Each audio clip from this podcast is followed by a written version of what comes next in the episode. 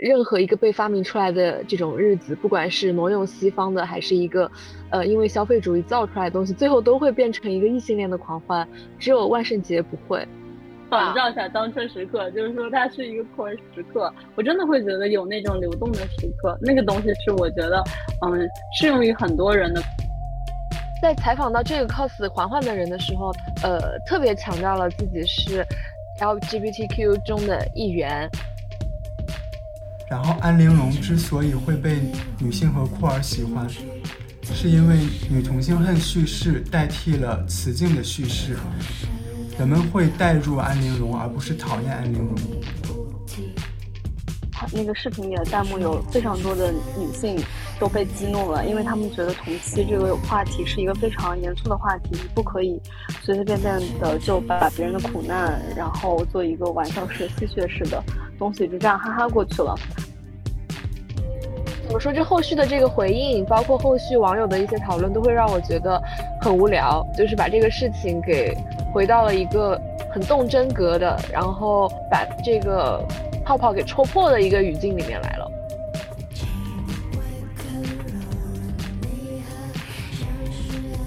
Hello，大家好，我是小夏，今天。受 C C 的邀请来跟气泡 Bubble 一起串台，你们好呀，快介绍一下自己。那大家好，我是 C C，然后我是在下马威已经出现过一次的呃嘉宾，然后我现在就是跟小邀请了小夏，然后一起做一期串台，然后我现在人在清迈。啊哈喽，大家好，我是狗毛，然后很荣幸能够参加这一次高端的会议，我也不知道为什么我能够坐在这里，感觉不是很。不是很配哈，但是非常高兴能跟小夏一起讨论这个话题。天呐，我们今天还有一位朋友是 C C 的小红书网友。对的，好的，Hello，我是小严熊，我现在在做小红书账号，然后会发一些酷儿和女权方面的内容，一些分享。然后我就是因为在小红书上面刷到了小严熊他。对于上海万圣节的一些分享，就是第一天呢，我刷到了一篇，就是为什么万圣节和酷儿是有关系？为什么万圣节是酷儿万圣节？大概就是这样一个标题。然后我就很感兴趣，我就点进去把它都看完了。然后又过了一天，他又出了一篇十分精彩的分享，他分享了那个当天，就是上海万圣节当天他们所 cos 的一些形象的女性形象分析。然后在里面就是。我然后我精彩到我就立刻转发给了我的朋友，就是最出圈的肯定就是那个安陵容。然后他就在里面分享说，呃，在酷儿语境之中，他们把安陵容就是从雌竞的那种女性形象，围绕着一个男性，而把这个男性完全剔除出去了，他变成了一个女同文化里面，他用了一个词叫女同性恨。然后我当时的朋友就说，这个词想出这个词的人实在是太天才了。然后后面我就想说，那我就去跟他邀邀请他一下，然后来聊一期播客。然后对，大概就是这样。后面我又找到了小夏，因为小夏他。嗯，写了一篇关于万圣节的文章，然后是采写，其实就相当于他把话筒交给了那些真正参与万圣节的年轻人，让他们自己说话，而不是去概括和就是大家很爱做的概括和总结他们，然后把那些东西归到某种叙事里面，那个东西有点无聊啊。然后我觉得小夏就是接触了很多当时的年轻人，所以我就想说啊，做一期这样的节目。嗯，好，有有我们的嘉宾，好，欢迎大家。就像刚刚 C C 讲的，我们这次把这个局攒起来的契机是因为上海万圣节。然后 C C 之前也说了，看了很多微博上的大 V，还有一些可能媒体比较传统的媒体。对这件事情的报道，其实都缺失了一个很重要的视角，就是其实在里面是有很多酷儿的身影的，但他们在写这个文章或者写分析的时候把它忽视了，可能更多的是从一些啊这个年轻人，然后表达一些社会创伤，或者是啊在抱怨线下的环境，或者是单纯的从那种狂欢的这种节庆的氛围去分析的，这种缺失让我们都觉得是有一点怎么说呢？是不可，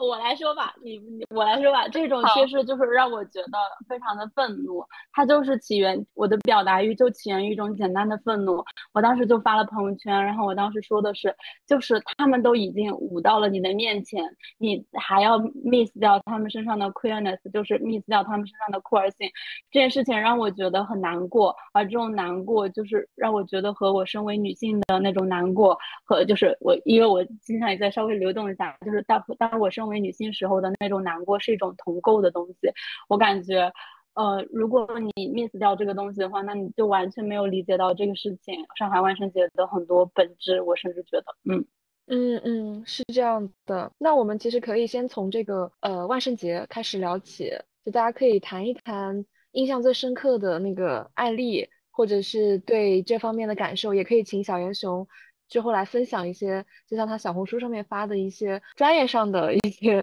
科普或者是梳理。嗯，就是那些这发在哪个期刊上面啊？这是我能看免费看的内容吗？对，你说是。那那你们俩要不先讲一讲，就是你们，因为我知道那个 C C 和狗毛现在都在国外，那当时你们看到上海万圣节的，可能在网上看到一些人的分享。一些现场的视频什么的，是一种怎么样的感受呢？啊，我当时就是人在清迈，其实某种程度上我是认可，就是呃国内一些主流的媒体对于上海万圣节的一种创伤性分析的，就是我确实觉得我在清迈感觉到的万圣节非常的无聊，这种无聊就是呃。让我在那一天格外的想念上海，因为我在过去的几年万圣节都是在上海度过的嘛，尤其是去年二零二零年，我跟狗毛一起和酷儿社群一起参与了上海万圣节，然后我当时就非常的想上海，然后我就是 狗毛刚刚吐槽我，就是说还是要过有重量的生活，还是要回到痛苦的地方什么的，对，但是我那一天确实是觉得他们很精彩，很旺盛，然后我印象最深刻的其实是那个。就是安陵容，我就是觉得这个东西实在有点太搞笑了。我觉得上海每年其实都有很多类似这样的表达，这也是为什么我就是在看到小英雄分析说，嗯，他。放到这个酷儿文化语境里面，就说安陵容跟甄嬛，就是在女同性恋的世界里，或者在酷儿世界里，他们两个才是一对。他们之间的那个是因为一种女同性恨这种彼此之间排斥、嫉妒，或者是去他概括和总结了这样一种情感，而把这个皇帝完全的剔除在了这个女性和女性关系之间的这个分析，我觉得非常精彩，这是我印象最深刻的。嗯，我觉得 C C 说的跟我的心路历程基本上是一样，因为我现在人在新西兰嘛。然后其实我对万圣节这个节日，它具体在哪一天展开，我好像发现，一旦我离开上海，我就对这个时间没有概念了。因为在可能新西兰这边吧，呃，像我的朋友或者同事，他们是在万圣节开始的前一个月就把万圣节过了，然后那天他们就是。对我也是挺震惊的，就他们那天就穿着自己想要打扮的一些呃人物的衣服嘛，然后也是一些比较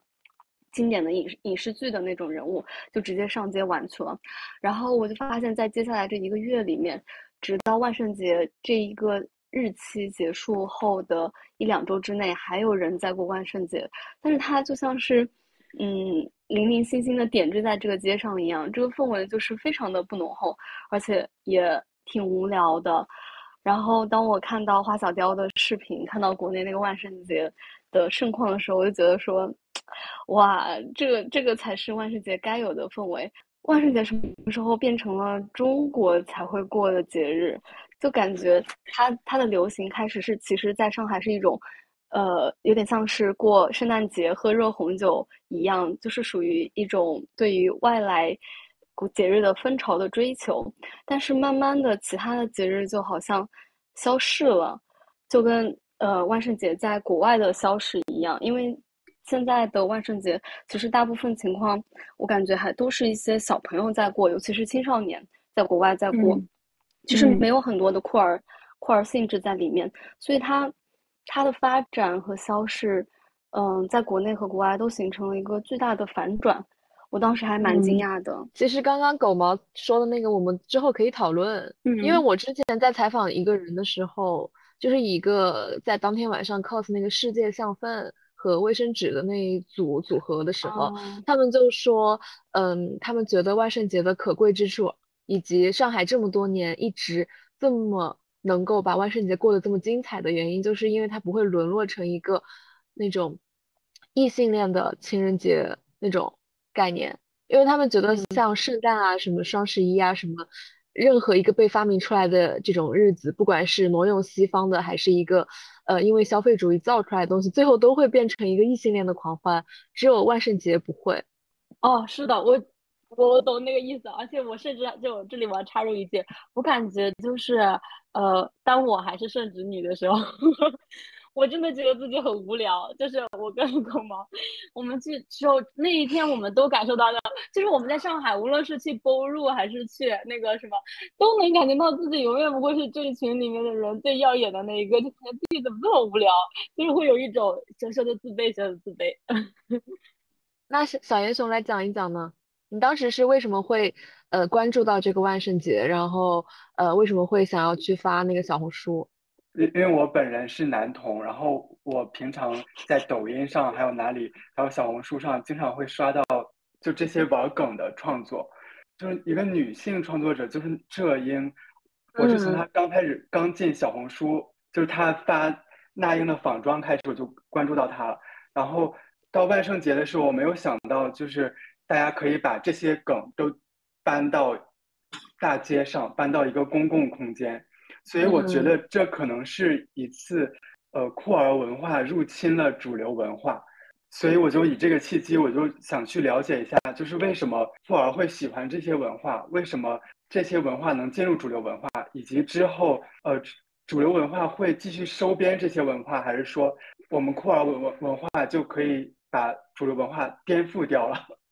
所以，所以我就呃去读了一些巴特勒的一些理论。朱迪斯·巴特勒的一些理论，然后就正好把这些呃观点还有感受分享出来，所以写了篇小红书，然后就正好跟 CC 就遇到了。嗯，其实我觉得也有，就是嗯，网络亚文化就是对，就是线下的那种，就进入主流空间的那种。因为我中间在看某一个播客，它下面的评论里面也有人在说，就是这个社会学的学者他。在试图挪用年轻人的野生表达，我觉得有一些时候，主流人在运用一些就是我们网络上的，就是从年轻人的视角来说，他们其实，在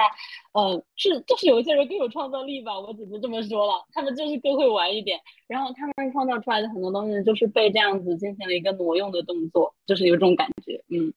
不过其实这些创作也是在挪用那些主流的东西，所以才形成了对那些主流的颠覆。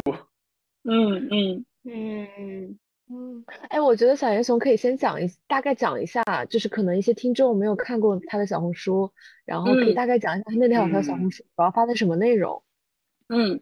嗯，那那我要先讲一下朱迪斯·巴特勒的库尔理论嘛，就是就是是，他其实提出来了很多问题，然后有一些他也没有解决。嗯。比如他对性别的一个解释是，就是为为什么会有性别这个问题，他给了一个解释是，呃，性别它是从历史中、从话语中操演出来的，是先有了性别，才有我们认为我是男、我是女性或男性这些主体。所以就是我们这些主体并不先于性别存在，我们只是在模仿性别。就是我们所有人的头脑中都有一个理想的性别模式，嗯，然后我们都在模模仿那个模式。可是呢，有些模仿它是很搞笑的，它是诙谐的，嗯，然后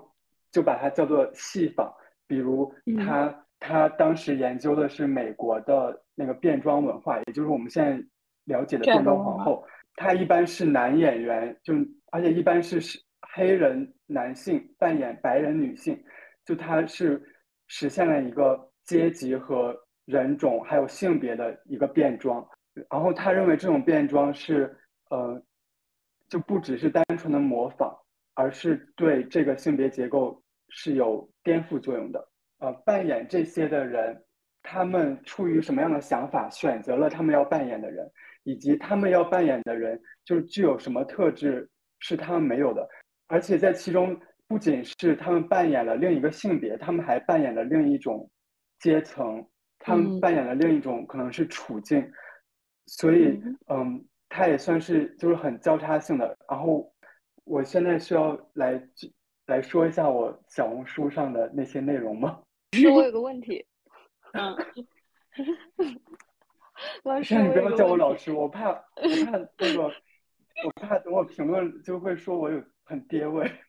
没有，我现在感觉我说的就太学术了，会不会？没有没有，小熊没有没有，我的问题就是，对我的问题是那个，就是你说呃黑人的男性通过变装效仿白人女性，就是实际上它是一种戏仿，然后这种戏仿是对于整一个体制的一个颠覆，然后我的问题是这种颠覆。它是如何通过这种短暂的在场的表演而进行的？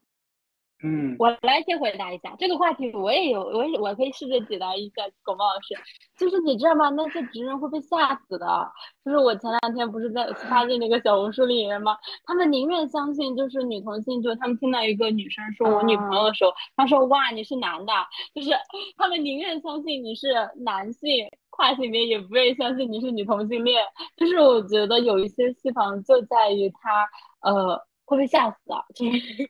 literally 会被吓死，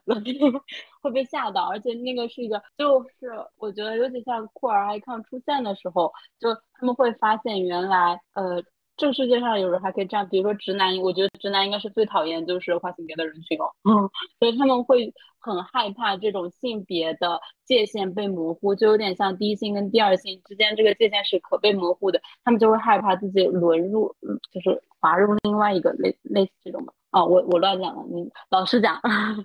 小松老师请讲。我觉得你这个。就之后不要叫我老师，好吧？真的很怕，我很怕这种爹味儿的。我我我很怕我变成爹味的说教。没有没有，我们就是开玩笑，就是果毛老师，然后花小雕老师，这些都是老师。怎么老师这个词我们要给他拿下神坛？神经病！你说把把老师这个词挪用过来。嗯呢。嗯，就我觉得西西说的就是最直观的感受，就是把那些顺直人吓到。然后他是怎么吓到的呢？是因为顺直人所遵守的那些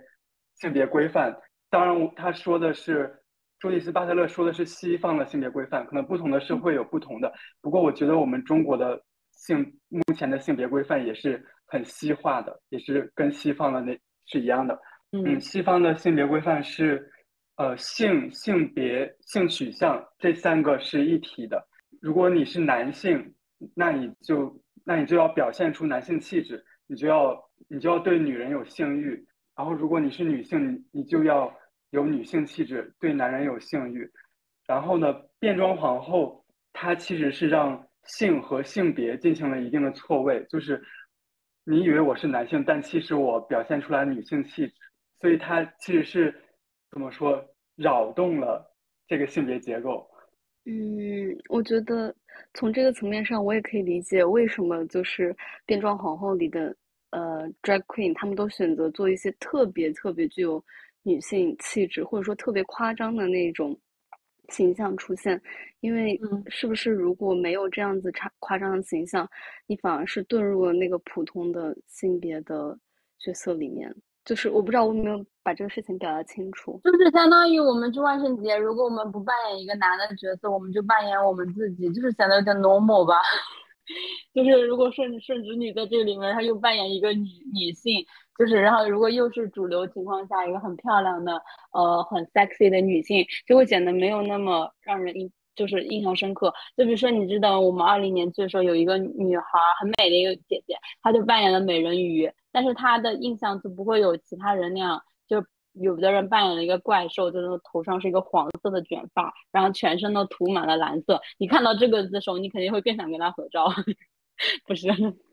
就诸如此类吧。嗯。呃，我我再补充一下，就是就其实所有人在这个日常生活中都是有变装的，都是有扮装的，只是呃女性打扮成女性气质是被接受的，男性打扮成女性性别气质是不被接受的。所以当他打扮成这样的时候，就会引起轰动，就会引起关注，就会有一定的颠覆作用。但有一个很有意思的问题，就是为什么为什么变装不是女性打扮成男性？就好像女性打扮成男性对于性别结构不是很颠覆的作用。但但其实我们历史上也有一些，就是花木兰嘛。之前我是有听说是有 drag king 的，就是在欧洲有一些。呃，舞会或者派对里面，他们也会有 drag king，但是我觉得主要是因为，就像是这个就可以放到那种像铁梯这样的一个形象里面，他不会觉得你是在颠覆这个东西，因为女性跟男性之间有一个结构上的差异，他会觉得你是在模仿男人，你想成为精神男人，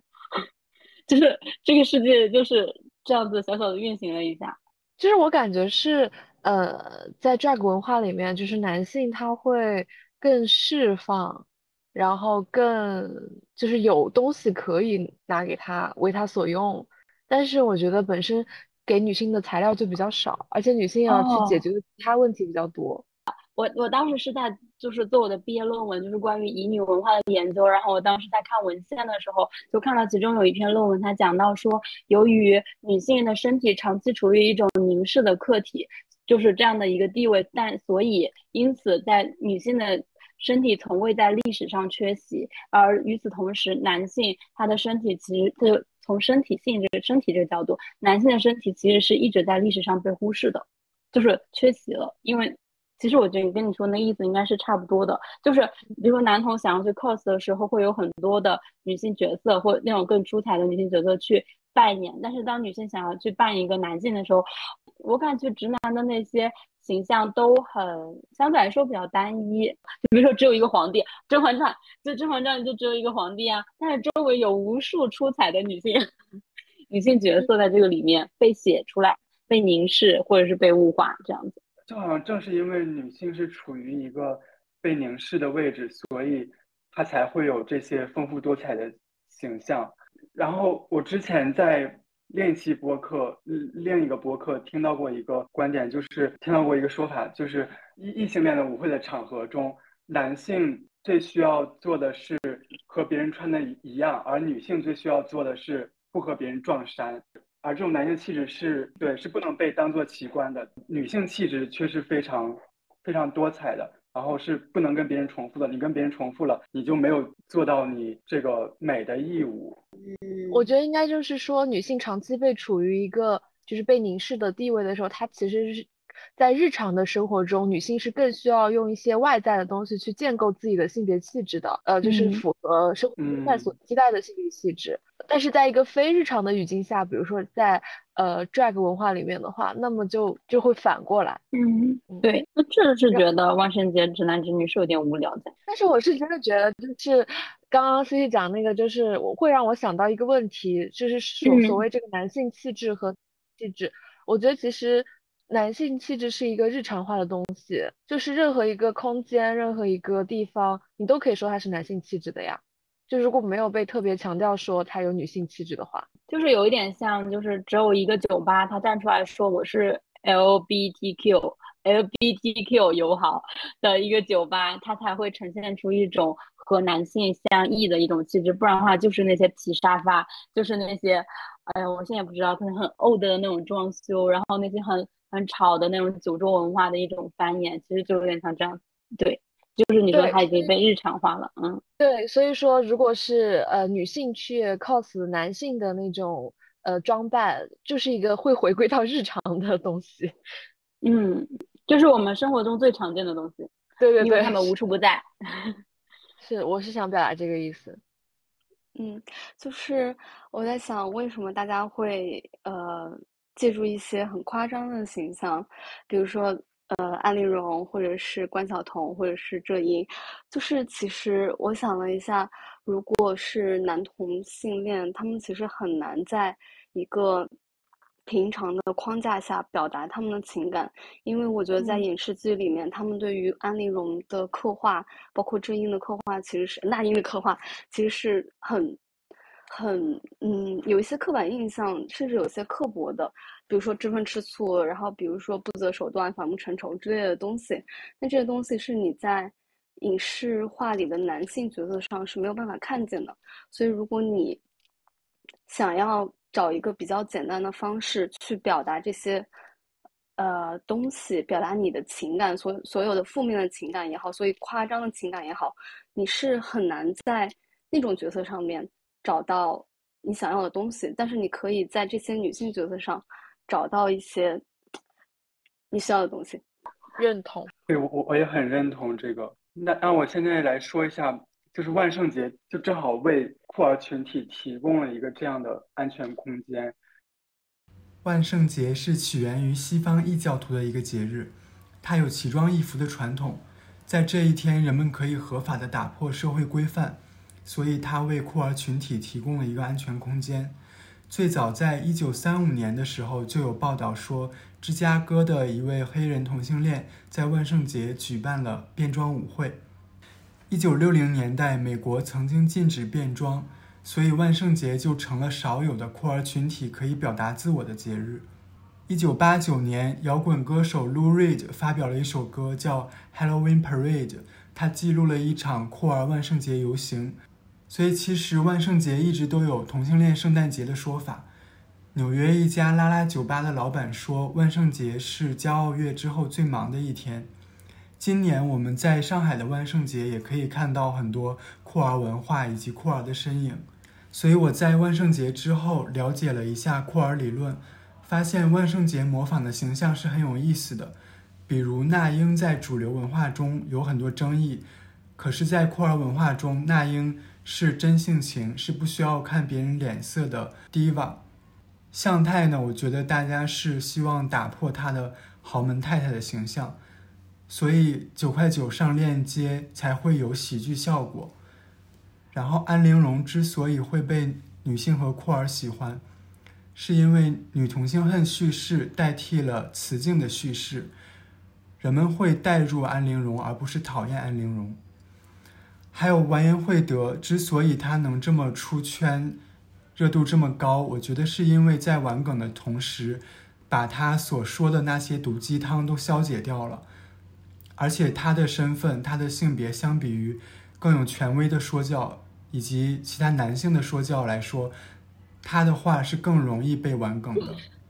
对的，然后我也是因为就是看到小能怂这个帖子，我才知道万圣节跟酷儿文化就是有一个比较紧密的关系，甚至有很长一段时间万圣节可以就可以被称为酷儿万圣节嘛。嗯，就是我一开始是因为我本身就在上海嘛，然后其实我因为是今年是第一次在上海过万圣节，我之前不在上海，然后我这次呢，呃，我的同学之前就约我说要不要一起去万圣节玩儿，但我那段时间实在是身体太差了。就是有肠胃炎，我说算了，下次吧。因为我当时拒绝的时候，我也没有想到它是一个那么好玩的一个东西，就是我只是觉得是一个普通的，就是一个万圣节这样。然后那天我是正好出门去，呃，见两个朋友，就连续那两天晚上，我都路过了巨鹿路和幺五八那边，我突然发现怎么这么多人。然后提前的在周末就开始过万圣节，然后每一个人都穿的特别有创意，然后感觉氛围特别好，哇！我当时觉得很震撼，因为我在路上就遇到了很多吴京、那个战狼和那个芭比，还有那种蒙娜丽莎呀什么之类的，我当时觉得已经很很丰富、很精彩了。然后回去我一打开小红书刷，哇，才发现还有这个向太呀、什么关晓彤啊，这这些。呃，很精彩的表演和一些出圈的语录，然后我就觉得哇，真的是感觉是一个盛典，大家在共襄盛典，就是因为完全是出乎我的意料了，我之前对这方面也没有了解，然后我就发了条微博，因为在网上看到了很多人的视频，就发了条微博，就是大概给他们测了一个展，就是小小的分类了一下，就可能分成了。一些网络的迷音的实体就是上演的，比如说什么李佳琦的那个接那个什么哪里贵了这些的，就是它既回应了热点，但它同时又是网上的一个梗，然后同时它还有一些特别中国特色的，比如说我遇到战狼，还有一些那些 cos 乙方的，然后 cos 那个除夕不放假的这些的，然后还有就是那些。特别用心的在装扮自己，然后很卷的那些，就是自己做了衣服，然后自己 DIY 了各种的道具，这样的一些 cos，然后我当时还反正还总结了好几类吧。我的编辑看到我那条微博就说这个好适合做成选题啊，然后我当时其实觉得也是可以做的，但是我当时下意识的想法就是一定要去采访他们，呃，当时 cos 的那些人，他们自己是怎么想的，他们有什么想要表达的，因为我觉得那天晚上很快速的各种短视频的号和一些微博的。那些意见领袖就已经开始解读了，就已经开始说啊，这届年轻人真会玩，然后这个上海果然是国际大都市，这个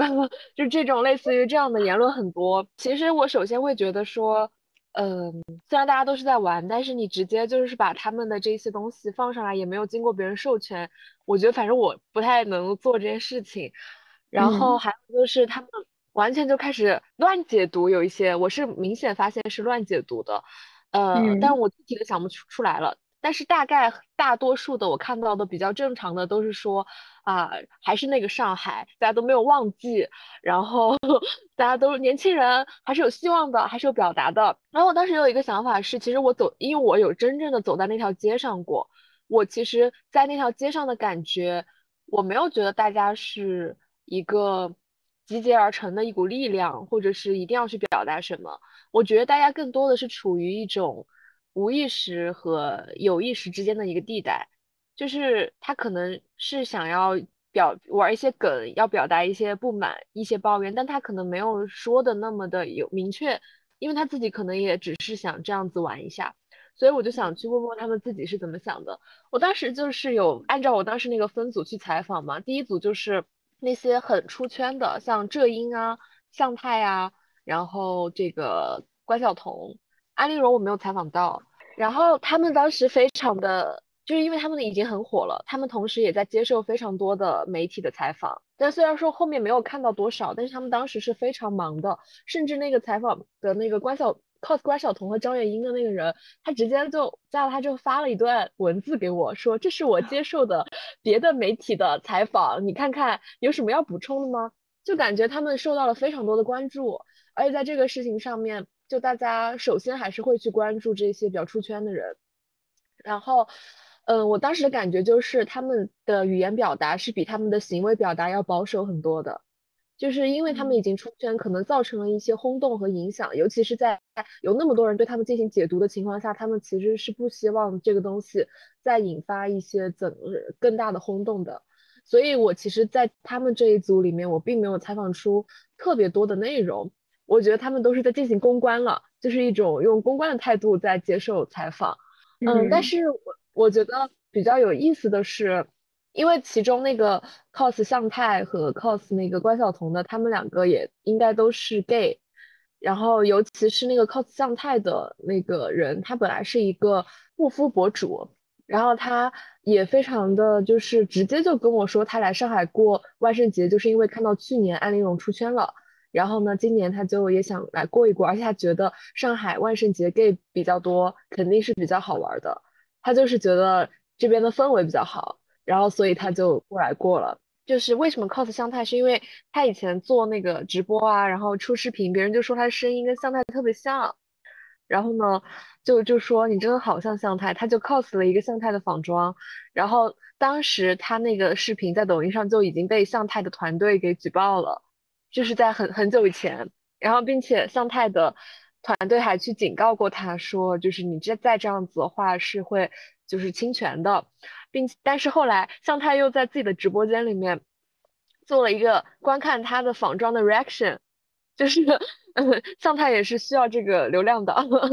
然后呢，但他们还是就是有一点怕嘛，因为毕竟是向太。然后，但是当时就没有想到说今年万圣节会那么出圈，他们就是觉得既然有这个形象在，他 cos 那么像，那就这样过来玩一玩。然后没有想到就是会那么出圈，包括向太自己还要下场回应他，然后向佐还要把他叫到直播间去这些的，嗯，就是很夸张了。后续的走向，就是我觉得他这个东西后续的走向就越来越无聊了，因为他会出来说，因为他后面在现场说了一句话被传播出去了，就是别人问他你觉得向太你对郭碧婷态度是什么？你怎么看待郭碧婷？他就说我觉得他挺好操控的。然后呢，他自己后面有补救说，哎呀，我开玩笑的什么的，但是就是直接被截出了这段话，然后进行了传播，然后就这个就是向太团队和向佐找他的一个比较核心的原因，然后向佐还直接问了他，你为什么要这样说我老婆什么，但是表面上是一种开玩笑的、玩梗的、做短视频的那种思路，但实际上还是网友也觉得蛮恐怖的啊，就把别人叫过去这样子问，然后他们当时就会出来澄清说自己是有一点。就是失言了呀什么的，就他们，嗯，怎么说？就后续的这个回应，包括后续网友的一些讨论，都会让我觉得很无聊。就是把这个事情给回到了一个很动真格的，然后把这个泡泡给戳破的一个语境里面来了。包括浙音也是的。就是这英他模仿那英很像很像，而且大家也觉得很好玩，大家都很喜欢他。然后就微博上就有一些人说你就是想吃那个那英的流量什么这些之类，然后他也迫不得已会出来回应说我是那英的粉丝，然后没有娜姐哪来的我什么的，就是后续就越来越无聊了这个事情，就是他们被太多人关注到了。就一开始在大家都是习惯于去过万圣节的年轻人的圈子里面的。懂这个语境的人看到的时候是好玩的，但是后续真的很无聊。嗯，然后第一组的话是这样。呃，我我觉得就向太这个事情的话，它后面走向虽然很很无聊，很让人害怕，不过这正说明就他这个模仿不是不是纯粹娱乐性质的，而是对向太和向佐他们这个家族是有一定撼动的，是有一定挑衅意味的。嗯。然后浙英，其实我之前就看过他的直播间，他本人，他本人的性格跟他扮演的那个黎明朗的那个性格其实是很不一样的。然后我还看到一篇报道说，他只是把那英作为自己的一个伪装，他有了这层伪装之后，其实才是摘下了面具，其实才是做回了自己。就可能他的平常的性格是。比较胆小怕事的，我不知道这个词用的好不好，可是比较保守的，嗯，打工人，他不是打工人小张吗？他穿上那英的这个仿妆之后，他就可以说出那些大家觉得很有意思的那些话。嗯，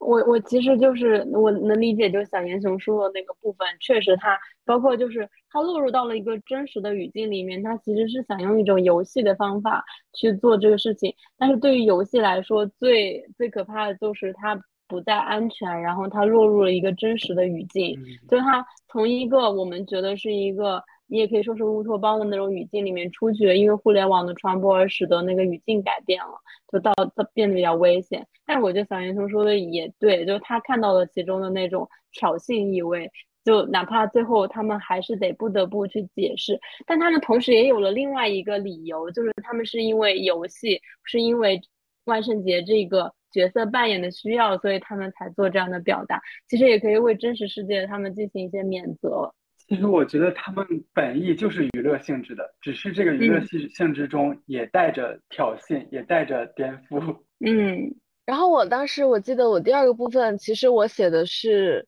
其实是把一些我觉得比较精彩的 cos 的角色，比如说有 cos 那个祺贵人，他们是一圈人，然后 cos 了那个滴血验亲的那个环节，还有 cos Barbie 的呀，然后 cos 封神宇宙的，就是今年比较火的几个 IP 的一些。还有像《甄嬛传》这样子一直比较火的影视 IP 的一些角色，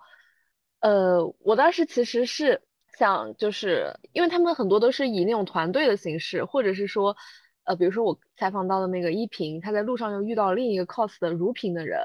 就是他们其实都有一个聚集性，就是我觉得这也是线下的一种魅力，就是呃，在一个就是其实网上大家都是相。相对来说，在一个自己的茧房里面，或者是说看到东西都比较同质化的时候，在路上你可以遇到一些万圣节装扮的特别不一样的、比较异质的人，然后你真实的空间跟他发生交流、发生这种相遇，我觉得也是这个节日在现场能够制造出的一些意义。我觉得尤其是在当下这种环境下面啊，就是我觉得这是有意义的。尤其是像芭比，他就说，因为那个芭比她是一个 E 人嘛，但她本人是一个 I。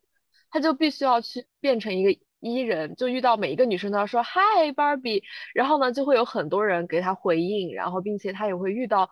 因为真的很多人在 cos Barbie 和 Ken，然后呢，所以她就会遇到很多类似的。当她遇到同一个 IP 宇宙里面的人的时候，大家就会很兴奋，就这种感觉，我觉嗯得是蛮奇妙的。然后我觉得其嗯中比较有意思的是那个 cos 有一个人他 cos 了甄嬛，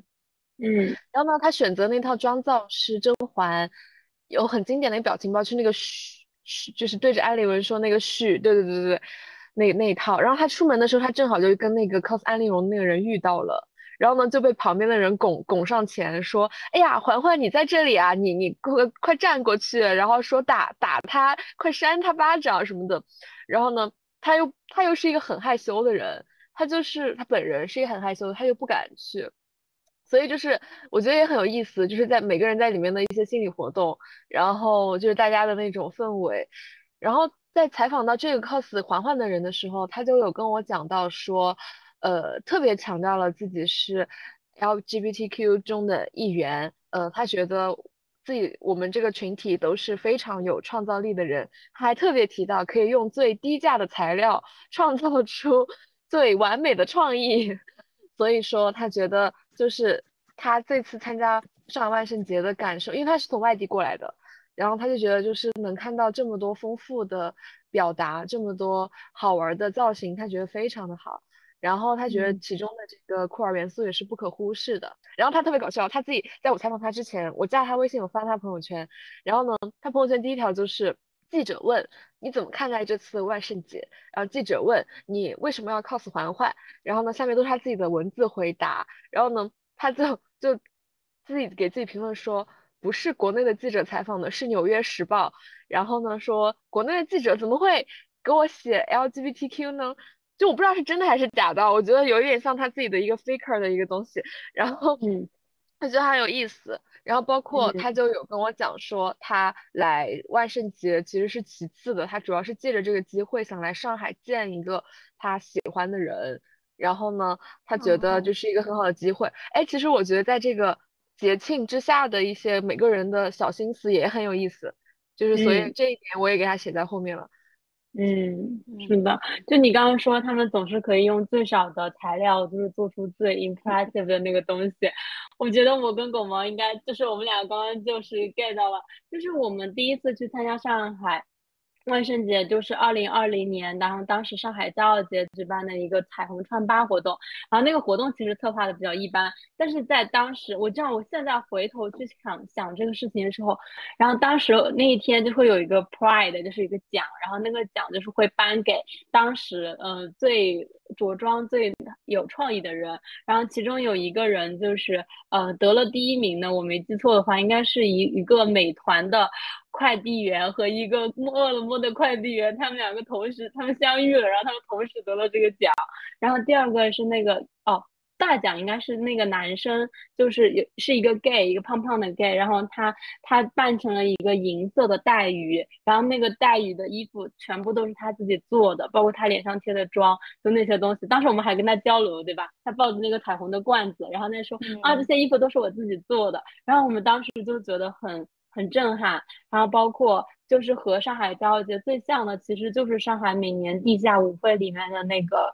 呃 ballroom。或者是这个舞会，但是 ballroom 里面更那个一点，因为我们当时记得，他们也是一些用很少的材料，然后最后做出非常华丽、非常夸张的那种，就是创意，让人非常的印象深刻。所以我真的就是觉得每一次去，我都会觉得他们真的很有创造力。就是在那个去年花小雕的视频，他自己就 cos 的是那个美团，他的 partner cos 的那个饿了么。对，C C 讲的这个其实。我觉得让我更印象深刻是我们在跟酷儿社群的朋友们一起参加万圣节那一次，嗯，是我到现在还记得我们当时他他们当时做了一个海报，然后那个海报是邀请大家一起来玩圣诞呃万万圣节这么一个事情嘛，然后那个海报的标题叫做呃穷酷儿真妖怪，好像。嗯穷酷儿真妖怪是的。对，然后我我现在回想起来，我特别特别喜欢这个活动的标题，就是因为它完全是一种，就是希望你从自己的文化土壤里面长出来的状态。它不要求你有钱，然后不要求你有任何的呃，就是其他的物质物质上的东西吧。它所要求的就是你切身的参与这个活动，然后用你自己的创造力去创造这样一个东西。而且我也非常喜欢他在这个标题里毫不避讳的把酷儿这个东西称为妖怪，就是像万圣节这个活动天生就是为酷儿而生。就是他们是社会的妖怪，所以当然就是在这一天，妖怪就应该走在在这个为妖怪而生的节日上。然后我也记得当时我们，嗯，其实真的没有什么东西，然后每个人都攥了一把就是爱心形状的彩虹旗，然后在大街上把这个彩虹旗贴到我们所有想贴的地方，有的时候是那个电线杆上，有的时候是。当时还在防疫嘛，是防疫的二维码的正中央。然后有的时候是，嗯，就是我们当时还在路上遇遇到了一个装扮成 Dick 的一个男生，然后就把这个两个爱心贴到了他的乳头上。嗯嗯，那个是那个就是我们所感受到的一种意志性的瞬间。我我真的觉得它就是一个小小的挑逗的游戏。然后狗毛就是。还拍过一张照片，就是我们，而且你知道这个时候你还有另外一个东西，就是我们会跟他们说，哦，这个东西是 for LGBTQ 平权的。然后你在上海碰到所有人都说，好呀好呀，那我想要这个贴纸，然后什么的。然后我跟狗毛就会故意的把那个贴纸，就是碰到男的或者是直男，我们就会故意贴到他们的奶头上面。然后还有就是你会隐隐有一种窃喜，你就会知道在这一天，然后我们上街，然后。我们说这个东西的时候，他就会必须得出于某种政治正确，他必须这样子做，然后我们就会让我们非常的得意，就是就是一种小小的就是占领这个世界，对，就是占领了一些地方。我还记得我在我们当时打车去那个滴滴的那个贴纸，那应该是一个直男司机，然后我就是，而且那个人态度很差，然后我就是就就把那个贴纸贴到了他的那个。那个他的车上，但就是隐隐让你觉得有点窃喜，因为那是别人的财物啊或者怎么的，但是它是一个无伤大雅的一个东西，你没有损害任何东西，但是你获得了一种反对权威，包括当时他们其实还做了一些可能不能讲出来的一些政治性的反抗，还有一些我们当时试图去就是酷儿游行类似这样的一个东西，就这个东西它确实是慢慢的改变了我们的生活，就是而且它让我感觉。我感觉我可以参与这万圣节，因为我觉得很多次我跟狗毛都是旁观上海万圣节，就是旁观他们，嗯，有非常亮，就是呃非常华丽的一个盛宴，然后蛰伏在这个城市里的那些酷儿和妖怪都会在这一天出现，它就是一个很热闹的午夜。但是我跟狗毛经常觉得自己无法。参与这个其中，我们总是嗯打扮的不那么出众的人，然后没有办法就是做到很多事情，但也可能有那年纪上。但是这会这一次就是去年的万圣节，我们跟酷儿社群一起过的万圣节，确实是让我们印象最深刻的一个万圣节，对吧？嗯，我就在想，就是为什么我们从来没有成为这个万圣节里面，比如说像很多 gay 子，他们就会很乐衷于成为这个万圣节上最闪亮的人，但其实。除了我本人能力不够之外，我从心理上来说，我从来没有想要成为那个最闪亮的人，因为我我有尝试过，而且我也有感受到那种闪亮带来的快乐。但是后来我发现那个东西不是最适合我的方式，我觉得也不是最适合 CC 的方式。嗯，我感觉我们好像就是必须要在这个城市里面缓慢的流动，那种状态才更像是我们参与这个万圣节的状态。对，而且我觉得可能也是女性受到的一些，我不知道哎，但有可能我们有些时候我就是觉得我们没有他们那么勇敢，这是我为什么我想要去赞颂那些酷儿 icon 或者酷儿偶像，因为我真的觉得他们很勇敢，就包括像姜思达他们，嗯，穿女装然后出现在派对里面，他作为一个相对来说主流的。虽然他现在讲他会有一些舆论上的那个，但是我觉得他做这个事情其实就是在挑战大众对于这个东西的一个边界，而且这些人在我心里就是更勇敢的，嗯，我会觉得我还是很很愿意赞颂他们。只是我觉得可能我我有时候就狗毛在说这个我们的性格原因，我觉得还有一个是在。就是刚刚小夏讲到说，他们这这个活动结束之后，一切都变得很无聊了，然后他就会落入一种失落，这种失落我也感受到了。同时，我感觉到可能就是因为这个文化语语境，或者是我们的一个国内的审查各种，它会让我越来越蜷缩自己，然后越来越害怕成为一个就是被别人看到的。我经常就是我跟小蔡讲，我经常觉得名声不是什么好东西，我就是很想闷声发大财。不是，我觉得那个东西的坏处，其实我们都已经看到了，所以我觉得他们都还是挺勇敢的那种普通人。嗯，我还有当时那个小夏不是问了那个问题吗？就是为什么男同那么喜欢就是《甄嬛传》？对，因为我在采访的时候，我基本上，哎，就是我我是在小红书上面刷到一些我觉得哎还不错的 cos，我就想去采访他们嘛。然后我就发现，在玩一些创意的梗的，然后在嗯，就是进行一些大演特演的，基本上都是男同。嗯。会让我想到，就是包括就是我分享给我朋友喜欢 K-pop 的朋友看那个，就是 cos 关晓彤你叉叉的那个人，他跳了一段张元英的那个 I am 吧，应该是叫这个。然后他就说，他其实这个视频让他感受到的是，因为他日常跳 K-pop 的时候，他就发现他的老师啊什么都是 gay，然后包括他们就是确实是很有表现力，然后他就在想，他们总是能够收割这么多人的目光。然后包括在现场，他想，如果是一个女生穿成那个关晓彤那个空姐的服装去跳这个舞，是不是就没有这么轰动的效应了？然后我当时就有一个问，就是我觉得这个点我们之前可能都聊过了，就是包括就是为什么，就是刚刚有讲那个男性气质和女性气质这一点，然后。我觉得就是在当时，我有一个问题，就是一个比较这个问题的基础性的问题，就是我真的发现男同好喜欢 K-pop，或者说喜欢 K-pop 的，就是 K-pop 的受众里面有好多好大一群男同啊，就这个事情是为什么？就是这两者之间的那个关系在哪里？那其实我会先对这个观点进行一点质疑，因为我会觉得 K-pop 不是和男同。绑定的，嗯嗯，我想分享一下我之前在长沙的一次经历。之前我去过长沙的一呃长沙的一家 gay bar，但它后来倒闭了。然后我在那个 gay bar 中听说，听说长沙的另一家所谓的 gay bar，也就是 hip hop 还是什么什么公社，他经常放一些 K-pop，然后请他会请一些看起来比较符合母灵那种气质的人去桌子上跳舞。然后以此来吸引顾客，然后我就会想，就他这个吸引会不会是吸引的直人呢？顺直人呢？就吸引的并不是男同，而是顺直人，但但他是以男同，尤其是有女性气质的男同，也就是母灵，他以这个作为奇观来吸吸引那些顺直。然后还有一个很让人愤怒的事情是，他他以前拒绝过变装皇后入场，所以他是。不欢迎比男同更比母灵更母的更有女性气质的人入场，他不欢迎更酷儿更有酷儿气质的酷儿入场，所以我是对男同和 K-pop 是否能绑定，我是比较质疑的。不过我还有一个很有意思的体验，就是深圳的一家 gay bar，好像每周五的活动都是 K-pop，嗯，所以我就在我我就在想，就就为什么？我觉得 K-pop 跟男同的气质是不相符的，但确实有很多男同会喜欢 K-pop。嗯，其实我觉得。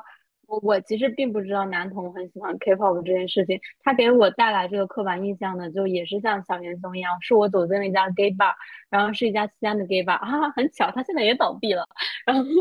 当时我第一次进 gay bar，这不是我第一次进 gay bar，但是我是我第一次去上海以外的 gay bar，然后我看到的那个场景就是，呃，就像他说的，是一群母灵，就是那种骚灵，很漂亮的那种打扮的。相对来说比较韩系的男生站在这个台上面进行一个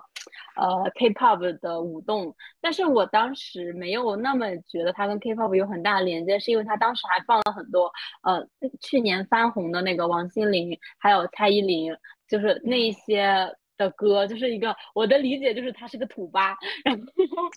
然后他吸引了就是西安这个城市里面嗯。嗯，不是那个意思的土，就是我也的土狗？你的意 思？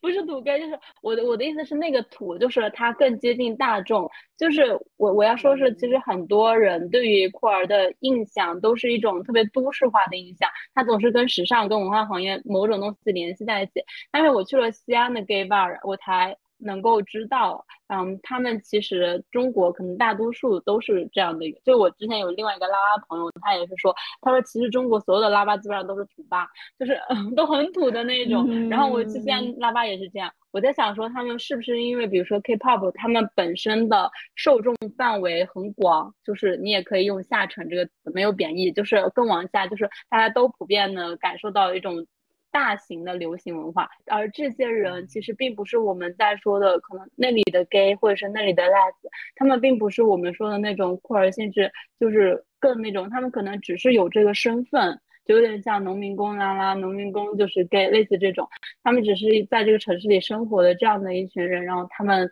享受的这个文化生活是这样子的一个东西。明白，明白。就在我们同性恋圈子里面有一个词是点同，嗯嗯嗯，就会觉得点同喜欢喜欢 K-pop，然后喜欢穿白袜呀这种，就会觉得他们很他们在同性恋中是很主流的，就这种主流审美。有一个原因是因为我觉得，比如说像蔡姐的粉丝也是啊，就是她也是一个就是国民度很高的，然后大家都很喜欢她的。人，但是确实他的这个吸引 gay 的属性也很明确，就是我觉得有个原因是因为喜欢他的 gay 都会把对他的喜欢表达的非常的，就是明显，然后会呈现出来，嗯，并且会用这个东西来给自己贴成一个标签嘛，他们会有一个社群的身份认同在里面。你如果你这么讲，我就会想到就是呃，流行偶像或者是酷儿偶像，就蔡依林，她确实是跟。那个有跟酷儿有强绑定的，就是像我记得前两年有个新闻，就是他要开演唱会，然后国内大陆的那个不让他们带彩虹旗，我好像记得是有这样一个新闻的。对他们确实是，他们确实感觉是我们他们的粉丝之中酷儿比例要大，比如说刘恋 也是这样的一个流行偶像，曾轶可也是，他的受众确实是为这些是拉拉，对的对的对的，就是像这样子一个东西。嗯，呃，我我还发现一个很有意思的现象，就是女女粉丝追男明星会给他们花钱做数据，但是好像 gay 去追女明呃去追女明星，就除了花钱，那当然也会花钱，但还有更多的是一种模仿，他们会他们会希望成为那个女明星。哦，我感觉。男童的 icon 其实分很多不同的类型吧，就比如说像蔡依林，或者是呃，我觉得蔡依林是因为她之前有发表过对于同志的这种支持的宣言，玫瑰少年，她。是的，她还有很多歌都是嗯，对，是的，他有很多歌嘛，然后包括他之前在网络上十几年前就是有淋雨那个时候出现，我觉得从某种程度上来说是因为。呃，林雨的处境跟同性恋在这个网络上发展的处境是有一点像的。从刚开始不被理解，然后被大家呃，就是呃歧视或者是嘲弄的状况，一点点开始这个形象就变得正面了。所以我其实能够理解有一些可能男同性恋他们对于蔡依林是有这种陪伴情感在里面的。然后包括像麦当娜，她作为第一个。呃，一个 MV 跟 Voguing 有关，然后开始宣扬 ballroom 文化的这样一个 icon，它其实也是有它的历史意义在的。但是我我可能我的问题跟小夏一样，因为我觉得，呃，现在很多 K-pop 他们的那个 icon 其实并没有达到 diva 的一个程度，就是你可以很明显看到，比如说 Blackpink 里面有四个人，那。我我我觉得其中至少有一到两个，他们都是非常明显的一个东亚的含蓄的女性的形象，然后可能只有其中像，呃，忘了她叫什么名字，反正就是其中另外 Jennie 和 Lisa 是吗？对对，只有他们是比较展现出了可能我们认知中男同会喜欢的那个 icon 气质，所以其实我也挺挺奇怪为什么是 K-pop 的，嗯。呃，我觉得有一点就是 K-pop 提供了一个模仿的机会，一个模仿模式，因为它的舞蹈就是可以被扒下来，然后所有人跳的都一样。然后有时候商场会放一首什么 K-pop 歌，然后大家都上去跳一样的舞。如果你跳的不一样，可能还会被骂，可能会被说不是真粉丝。但但这种现象感觉在欧美圈就很少有，就那些欧美的 diva 好像就没有这种舞蹈。反正目前我是没有了解到有。哦，就是你觉得 K-pop 是一个更通行的符号，比如说这首舞就是这样的，然后你也这样，我也这样，它成为一种社交或者是社群内部的这种社交货币。就是类似这种东西，嗯，这样一说的话，我感觉不如从另外一个角度分析，就是舞蹈其实是男同性恋某一种程度上的社交货币，然后他们的最大公约数就是 K-pop。舞蹈是一个很在场的东西，就是尤其你去过 ballroom 的朋友都会知道，这个舞蹈，然后包括你在舞池中央之后，所有人对你的注视，那个东西是非常非常的诱人的。然后我是觉得舞蹈完全可以在这个时候成为一种。就像小英雄刚才说的，是一种社交语言哦。七七刚才说的也是一种社交的语言。然后我觉得，如果在这个情况下，最容易、最火的，而且包括它具有一定女性气质，因为我觉得他们应该也不会选择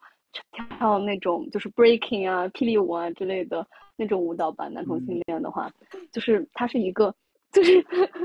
它是一个。嗯，具有女性气质的，然后又同时是比较大众主流的这样子一个舞蹈，而且我觉得确实从 K-pop 它本身音乐的性质角度来说，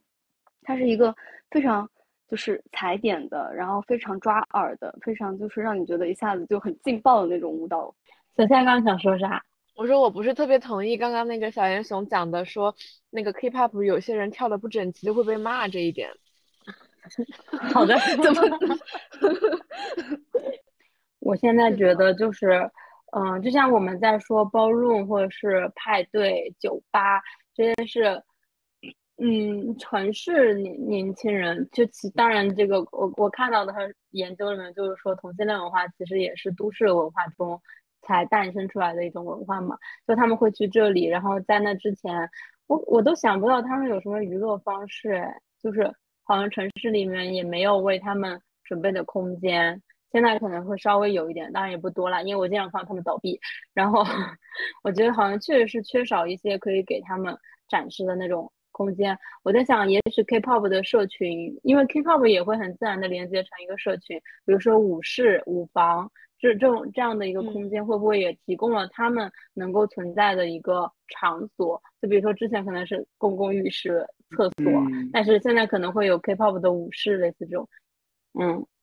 嗯嗯，这个东西听起来像是另外一个层面的 ballroom，就是我能够感觉到，如果我做一个呃，就是没有办法。找到自己生活空间的酷儿，然后我唯一找到这个空间就是舞室，我一定会想要在这个舞室里面大放异彩的，就是它有一点像是，嗯，为什么你可以看见很多男同性恋他们的舞技都超级好，我就是觉得就是有点像 ballroom 里面，因为你无处可去，所以哪怕在这个小小舞室里面的游戏，这样一个其实嗯，好像大家都觉得不是很重要的东西，对你来说是唯一你可以争取的东西。嗯，因为我记得当时我跟狗毛在去年呃圣诞节的时候去看那个，好像是杀马特那个题吧，应该是杀马特。嗯。然后他们当时马桂花就是一个变装皇后，她就会啊借钱，还借了三千块钱，然后 去做了一整身的那个东西。当时是让我很感动的，就是我觉得可能我们主流人的社会生活里面就是拥有了太多的东西，所以他不会为了这个小小的游戏去做。付出这么多的一个准备，有点像这样子一个东西。当时我还真挺感动的。我也，嗯，它是一个空间嘛，就是包括嗯各种各样的。其实我现在也会觉得说，尤其是我在采访的过程中发现，大家也会说男同很喜欢《甄嬛传》，是因为可以懂里面的一些人人设，也可以互相之间玩梗，玩那些称呼。我觉得就是它也是一个线上的虚拟的一个空间。就是这种扮演，就是对于就我们平常可能在大众在所有的这个顺直人的眼中，就觉得就是在玩梗啊，在发表情包啊或者什么的，但是在他们的语境中，其实也是一种扮演，也是一种嗯特别的文化，我觉得。嗯嗯，就是我觉得就是分为都市空间嘛，一个是这种城市空间，还有一个其实我现在觉得，因为我们这。年纪太小了，好像也没有经历过他们那种线下的生活。其实我觉得我们这一代同性恋的交友就是在呃线上的社群里面，还有在互联网。嗯，我之前还做过一小段时间的那种网络民族志的田野，就是我想调查一下女同胞，然后我就发现，嗯，其实你在哪里能找到他们呢？并不是像说你可以在那种古早什么贴吧、什么豆瓣，你现在要找到他们，你可能就需要找知道一些很大的同性恋的爱呃那种叫什么。博主就是在他们这个社群里，比如说拉拉博主，然后现在在他评论区里面也会有一个聚集，就像花小雕，就是你可以找到很多那个酷儿或者是同性恋群体，他们在下面的一个聚集，你就会发现这个东西，就是他们都会在这样的一个一些地方，然后甚至是建聚集在一些线上的社群里面。嗯，我觉得这个也很有意思。就之前录之前，C C 不是就在开玩笑说，现在哪里什么样的空间我们可以去找到同性恋吗？我觉得这个也可以展开聊一下，因为你刚刚正好涉及到这一点。嗯，就是，呃，我觉得现在线下其实很难捉到耶，就是因为你想，就是我其实现一一个是它比例嘛，比如说同性恋和我们当然在讲酷儿中，一部分是同性，一部分泛性恋，类似这种不重要，反正就顺直人不屑那些地方，你就能捉到他们。不是，就是类似，你可能可以在一些小众的文化的。社群里面，比如说我，我觉得我个人的一个感官感觉是，比如说像 cut 边，cut 片，很多喜欢写点的人也是酷儿，就是我我就有这样的朋友，我现在觉得他们身上酷儿气质很重。然后还有就是可能像我刚刚说一些比较，呃，如果用那个同性恋群体里面那个点头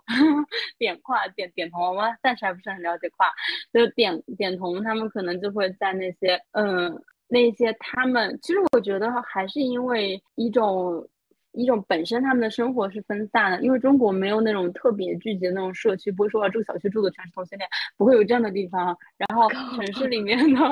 城市里面的空间，也就是会在那些节日，然后城市里的空间，谁谁的演唱会，就类似这样的地方可以去找到他们。嗯。我觉得，尤其是女童吧，就是我我感觉男童的话，你还仍然脑中有一些模糊的印象，他们会喜欢去的酒吧，然后他们嗯，就是会因为某些事情聚集。但女童就是经常就是感觉要么就是在学校里，要么就是在家里。两个女同志在一起之后，然后就从这个社会上消失了，或者说开始读博士，然后就消失了。而且我发现，在泰国也是这样子的，也没有特别多，因为其实泰国是一个相对来说很包容酷儿气质跟性别多元的一个地方。但是你也会发现，就是比如说在清迈，就不久之前才开了第一家拉吧，然后他们的那个主理人也是这么跟我说的。你要在哪里找到呢？他们有一个叫 Her 的 APP，就是类似中国的热拉，然后 然后他们有一个这样的酒吧。就是类似成都的 Mushroom 这样一个地方，然后他也是这么说，他们就是会消失的这个地方。那你们在哪找到他呢？你可以在留恋的演唱会，然后在于文文的演唱会，曾轶可的演唱会，就是在这些 live house 里面也可以找到他们了。我之前去看于文文演唱会，然后我觉得就是我放眼过去全是拉拉，然后要么就是要么那种。要要么就是那种小朋友跟自己这种可能只有十岁出头的，然后跟自己的爸爸妈妈一起来看的，就是他的受众我觉得很奇怪，就是 呃，要么是一群就是比较低龄的，然后可能也是刚接触互联网看了一些节目啊什么的就喜欢，然后或者是全家人就一起来呃聚会一下家庭活动来看，另外的真的好多拉拉。然后，并且都打扮的特别的，就是好看，要不就穿一些他同款的衣服，然后什么的，对，然后，然后他们会那个，就是我在他演唱会上放眼望去，我真的看了我这辈子看过的最多的发色，就是我看那种 真的特别奇怪的，那种自己调出来的吧，我觉得应该是自己调出来的一些发色，我我就回去就回去之后我就发了条小红书，我说我在于文文的那个就是演唱会上看这辈子都没有见过这么多拉拉和这么多发色，然后。下面就有很多人，就是有人评论说：“你怎么知道别人是拉拉呀？”然后，然后，然后我都就是我没有理他，然后这我也不知道啊，我就是知道啊，我觉得。哦，我觉得这个东西是一个很有意思的东西，就是当我们就比如说，当我就是当我在一个正直人的生活里面，就我曾经真的会被狗毛惊讶到过。就我现在还记得，就是我们当时嗯，因为要办一个阴道独白的活动，然后面试演员那个事情，我感觉我可以一直说，因为当时真的给我幼小的心灵带来很大的震撼。就是我们我跟他一起，然后见了我们学校的一个学姐，那个学姐坐在那里，然后没有坐多久，然后他就跟我说，我觉得这个姐姐是一个双，然后我就说。哇哦，你怎么知道的？他就然后就他甚至不是说我觉得这个人是女同，这个人是性少数，这个人可能不是直女这样，他是细分到了这个女的是双这样一个非常，然后他就问他了，然后那个女女生就说是的，然后当时的我就这样。这样看着对 他们彼此之间进行的一种交流，然后他就说就是知道呀，击打就是这么准呀。然后我当时就是完全不能理解，但是我感觉我现在就是完全可以理解。就是当你在这个语境里面浸泡的时间长一点，你就会知道他们到底在说的是一种什么样东西。当你感受到那个流动，所以这也是为什么我觉得跨文化并不是大，嗯，只是这一小部分人。的一种文化也是，其实你在生活里会感受到那种流动的时刻，只是有些时候你不知道那个时刻是什么，然后你也不知道这个东西，你只有就是浸泡或者是看到这些东西你才能够辨认出。然后我觉得特别有意思的一点就是。嗯，我在大学毕业之后没有过多久，我有一个室友，他跟我说，他跟他的一个网友面基了，然后他们两个都是女生，然后他说，我现在终于知道你说那种流动的感觉是什么了。他说他们说我们有睡觉时候一起牵手的时候就是勾勾手，然后一起就是那种啊，就是很女同的那种，就也不能说女同，就是他就跟我讲说，他说但是我也不想去概括我们之间的关系，然后我也觉得我们不适合这种亲密关系，但是那个东西让他觉得。很很美好，然后我就说天呐，宝宝，你终于就是你知道了这个东西什么？我觉得很多人的生活里其实都会有这样的时刻，就是我会把就是呃仿照一下当车时刻，就是说它是一个酷儿时刻，我真的会觉得有那种流动的时刻，那个东西是我觉得嗯适用于很多人的，并不只是。嗯，认定了自己的，或者是已经找到探索出自己的性向、性取向的那个，就这样的一群人，嗯，就觉得很有趣。就是酷儿时刻，就是流动时刻。其实我当时写万圣节那个稿子，我最大的感受就是，嗯，我本来最后一个部分我是想写现场的，就是流动的。嗯嗯，我觉得在现场就是会带给我这样感觉，因为它会有各种权力关系的倒转，然后还有各种。嗯，就是跟日常相相反的一些行动，我觉得就是很很很迷人的一个东西。就是在现场，你可以创造无限无数的那个可能性。包括我采访到的那个，呃，把自己装扮成卫生巾和棉条的女生，然后还有就是一个在湖南，她是一个残障人士，她是坐轮椅的。然后当她上街的时候，大家都以为那个轮椅是她的万圣节道具，嗯，就是不会觉得。呃，就他那一天他就没有感受到什么异样的目光，而是觉得你这很卷，你特别用心，就准备了一个这么厉害的东西。然后就是我觉得这个就是那种流动性，就是在现场才能发生的那种流动性。还有看到有那种在是一穿着白色衣服站成一排，然后在衣服上面贴了纸，说他三百三十多斤什么的。然后还有一些语言，就可能是呃他的前男友辱骂了他太胖了。还是一些网友说胖子就是很，嗯，这个社会上的垃圾什么之类的。就是他在曾经是因为这些他的体重这些标签，然后受到了一些网暴或者身边人的打压。然后但是他的衣服上面写了很大的字，就是能不能抱抱我。然后在现场就有很多人去抱抱他们，他们其实也是很勇敢，但他们都戴了口罩，就是没有露脸。我也没有在网上找到他们的账号。但是我觉得这个点就是这个曾经他们被攻击的点，然后在现场就是大家成为了大家愿意去跟他们接触，然后去拥抱他们的点。就是我觉得现场的流动也是分为很多的不同的方面的，也不仅仅是性别这一块。我我也突然想起来一个现场经历，就也是有非常具有这种流动性。就是之前我第一次看变装演出的时候，主持人在主持人也是一个变装皇后，她说同性恋们什么什么们。然后人妖们，他用了“人妖”这个词，但其实我已经很多年没有在网上在文字上看到过“人妖”这两个字了，因因为它可能会表示一些贬义，表示一些轻蔑的含义。可是，在当时在现场他说出“人妖们”这个词的时候，我就觉得是我就觉得好像好像我也是人妖。我觉得这个词突然就失去了贬义，这个词被他给挪用过来了。那，那个真的是只有在现场才会有的感受。我现在到了线下或者在网上，我还是不敢使用“人妖”这个词，我还是会觉得它是贬义。可是当时在现场，它就完全没有了贬义。嗯，对。我觉得这个很大的一个原因，是因为我在现现场，尤其是这样子狂欢的仪式性的空间，其实是没有道德压力的，道德是模糊的，就不管是，因为大家都是在进行一种冒犯性的行为，就没有所谓的政治正确啊什么这些东西存在，就是任何的冒犯都是 OK 的。而且我觉得就是像就他刚刚讲，就小严雄讲“人妖”这个词的时候，他就是像 “queer” 这个词本身一样，，“queer” 的本意就是，呃，queer 就是一种怪异的、奇怪的，它本身是对于这些非顺直群体之外的人的一种。蔑视，然后最后在这种性少数平权运动中，他们把这个词挪拿了过来，说我们就是这个东西，然后从而就甚至用库尔做理论的名字库尔理论去，从而去把它这个东西变成一个非常正向的，他在鼓鼓励这样一种，就是我觉得很重要的一个点，就是他在鼓励一种摒弃二元的思考，然后。鼓励就是去打破边界，然后鼓励这一些就是你刚刚讲说，不管是道德还是还是正常与否，不正常或者是特异的人，包括你刚刚说轮椅的那个女孩，就是日常生活中她是一个会被别人当做那种异端，就是就像狗妈当时说很喜欢妖怪这个词一样，它就是一种那样的东西。但是在今天开万圣节这个语境之后，他们就有一个喘息的空间，在这一个所有正常人才会显示出他们的无聊，然后所有这些。所有特异的人都散发出他们的色彩跟光芒，就那种感觉。嗯，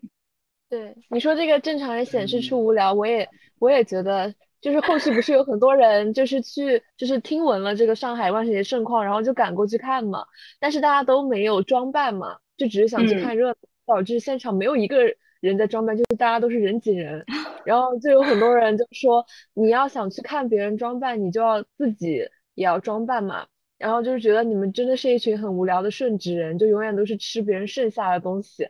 然后那个 cos 向太的那个博主还在下面评论说：“这就是没有同性恋的世界吧？”但是我我觉得我们当时也就是那样子无趣的人吧。我觉得很很大程度上，他们称为怪异，就是他们在打破这些东西的边界，而墨守这个边界就会显得比较无聊啊。对，是吧？是的。就是，嗯，我现在在新西兰，然后在一家酒店打工嘛，然后做保洁。然后有一天，就是我们大概有六个女生吧，在一起，我们就聊天，然后聊着聊着，大家就开始说，就是自己之前一些约会的对象。然后就发现说，大家多多少少都约会过女生。然后那个领头女生就开始确认说：“你是不是酷儿？你是不是酷儿？你是不是酷儿？”然后指到我说：“说说你是不是酷儿？”然后我当时就。愣了一下，因为我其实在国内的时候，我从来不宣扬自己是酷儿，因为我觉得这个词对我来说，他这个主义我非常认同。但是当我自己要确认我自己是酷儿这个东西的时候，其实还是有一定距离。但是我当时那个情况下，迫于社交压力，我就说：“对呀，我是。”然后我说：“哦，好耶，我们六个人都是酷儿耶。”然后就这种感觉。然后我就在那个瞬间感受到一种怅然若失，就是我第一次被大家确认为是酷儿，而且这种酷儿是来的如此轻易，就好像这里所有人都是酷儿，然后你不需要有任何的社交压力。但是同时，我我在那个时候也感受到另外一个感觉，就是如果所有人都是酷儿的情况下，那酷儿这个意义就消解了。那什么是酷儿呢？嗯。就是刚刚狗毛在说，你觉得就是有点怅然若失。说其实我对应想到说，我反而感觉我在国内的时候，就是在很多情况下都不是敢很安全的，就是说出自己，比如说自己的性取向或者是自己性别流动的这个东西。甚至我很长一段时间都还正在探索酷儿身份跟女性身份之间的一种。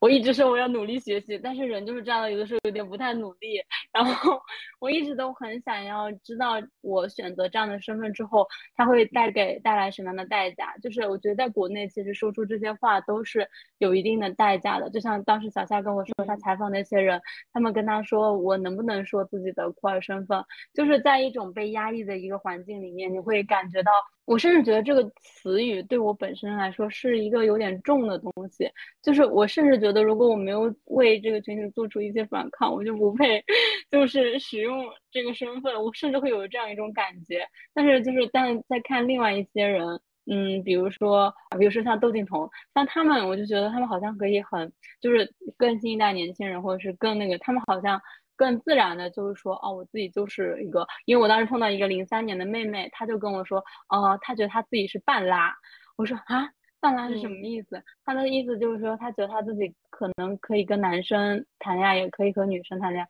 那我说这就是算是双性恋吧。但是我后面又觉得，我为什么要用学术的语言去？评价他一种原生的一种表达嘛，他就说他自己是半拉，但他讲的这个过程里面其实没有那么大的一个压抑，他就是在海南玩的时候，在一个瞬间，嗯，被一个姐姐所吸引，然后他就很喜欢那个姐姐，类似这样子的一个过程。其实这个身份好像也没有那么大不了，但是我觉得主要是因为我跟狗毛，我们当时在上海经历过那个集体的，就是未命名事件。就是那一段时间，我们很多朋友他们都丧失了他们说话的领地，然后丧失了他们的。就是很多心血吧，他们甚至没有备份那些科普的文章，就是他们几年的努力付之以付诸东流的时候，你会觉得这个东西在我们今天这个地方是很很神圣的。但是我也有一种，就是出国之后这个词语变得比较轻易了，它像一个身份标签一样，你就是说啊，我也是酷儿，就嗯，包括我们在就是泰国滑听的，成都滑听的，都是可以很容易就会滑到酷儿的，他们更加容易的去指认。这个东西，嗯，我现在可能还是在就是女性身份跟酷儿身份之间进行一个游离，然后我觉得那个词就是很好，菲尔元拉拉，我至今都觉得这个词就是美妙，就是他们非二元拉拉这个词吸收过来了，然后变成一个菲尔元拉拉，我觉得这个是我我心中相对来说比较理想的一个东西，就是我觉 得我觉得还是不一样耶，不好意思，我先讲一些，就是在我的。在我的这个环境里面，因为我觉得大家对于很多东西真的已经不在意了，就包括今天我先休假嘛，然后我下午在玩手机的时候，就看到我同事在工作群里面给所有人发了条消息，说，呃，因为因为上面上一条消息是说，哎呀，你这个同事，请问能不能让他去哪里哪哪里？就这个他是我那个同事。然后他用的那个代称是 she，然后那个同事在下面就是没有回任何工作消息，他就回了一句：“以后请要用 say 来称呼我哦，谢谢。”这样，然后一个爱心，然后就是对所有人都是发出了这样子一个就是人称代词的攻击，小型攻击。然后我当时看我就觉得，天呐，真的好轻松啊！就是，嗯，感觉在国外这一切，不论你把自己定义为什么非二元拉拉或者什么，我觉得他们。甚至不在意这些事情，因为这些事情对他们来说没有大的影响和改变。就是，嗯，我感觉就是，如果你当你只有人在意这个事情的时候，你才会开始用各种各样的定义去，呃，形容你自己嘛。但是实际上，当它真的成为一个特别自然的东西的时候，那些东西所谓的定义也就不存在了。可能在在西方一些。发达的地方，就他们的氛围已经很好了，然后对于性别歧视还有性取向的歧视已经很少了，然后，那那这样的话，然后这个酷儿这个词就已经从贬义重新已经被已经被夺回，它已经成为了一个中性的词，然后可能甚甚至大家都不在乎你是不是酷儿了，那那这样的话，那这个酷儿气质它。还有酷儿气质吗？然后我刚刚想到的是，可能你这样不同性取向的人，他们被正常看待了之后，更边缘一些的，比如说现在有一个概念是，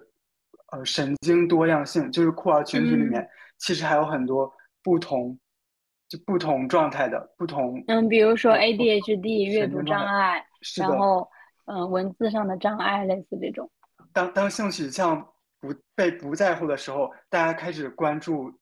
其他的事情了，会关注其他更弱势的事情了。它是一种好事。在我这个保洁团队里，每个人都能凑出一种病来。就是我的 manager 她是 ADHD，然后我的德国的女同事她有那个就是进食障碍，然后再加上双向，就是我感觉就是这个这个病种多样到，我就感觉我的生活是就是我的工作是怎么正常维持下去呢？就感觉每个人的，包括我的美国同事，他要跟我说。他之前工作的那个环境里面有一个女生，然后她，她的精神上疾病甚至不是一个我们现在已经有命名的这样子一个疾病，然后，嗯，她的症状就是一旦她的压力略大一些，然后她就会崩溃，然后会哭很久，然后，呃，我的美国同事就说她的日常就是那个女生可能把。那个玻璃杯打碎了，然后就开始哭，然后他就开始要帮忙收拾，然后这个女生就请假回家，然后他就会带他的班这个样子之类的。我感觉好像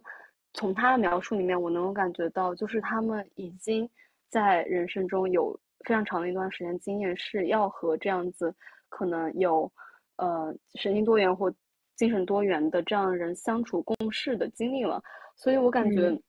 就是我不知道下一步他们会往哪个方向走。就是我觉得现在国内我们已知所有的你能够拿来定义酷儿的，或是拿来定义所谓社会边角料的这样子一个东西，全部都被西方社会所包容进来了。嗯，然后在他们都被包容进来之后，那你酷儿的定义该走向何方？我甚至觉得现在可能，即使是西方还没有，还也还没有对这些。这些神经多元进行很好的包容，因为它现在依然是一个病理化的过程。但其实造成他们这些障碍的，并不是他们的生理结构，并不是他们自身，而是因为社会的环境给了他们，给了他们这些压力。不过这些在我这边肯定是没有办法去想象的，就是居然可以有一个社会不给我压力，让我不让让我不遭遇这些障碍吗？就我在这边我没有办法想象。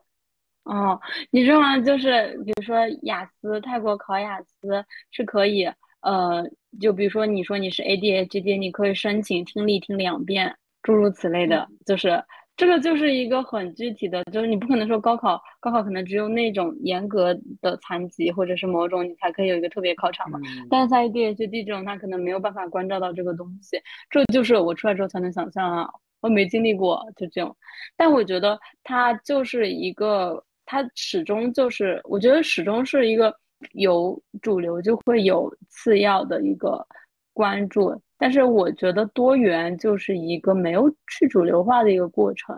就是当我在看花小雕那个视频的时候，我就发现花小雕视频里面引发最大的争议，其实就是那一个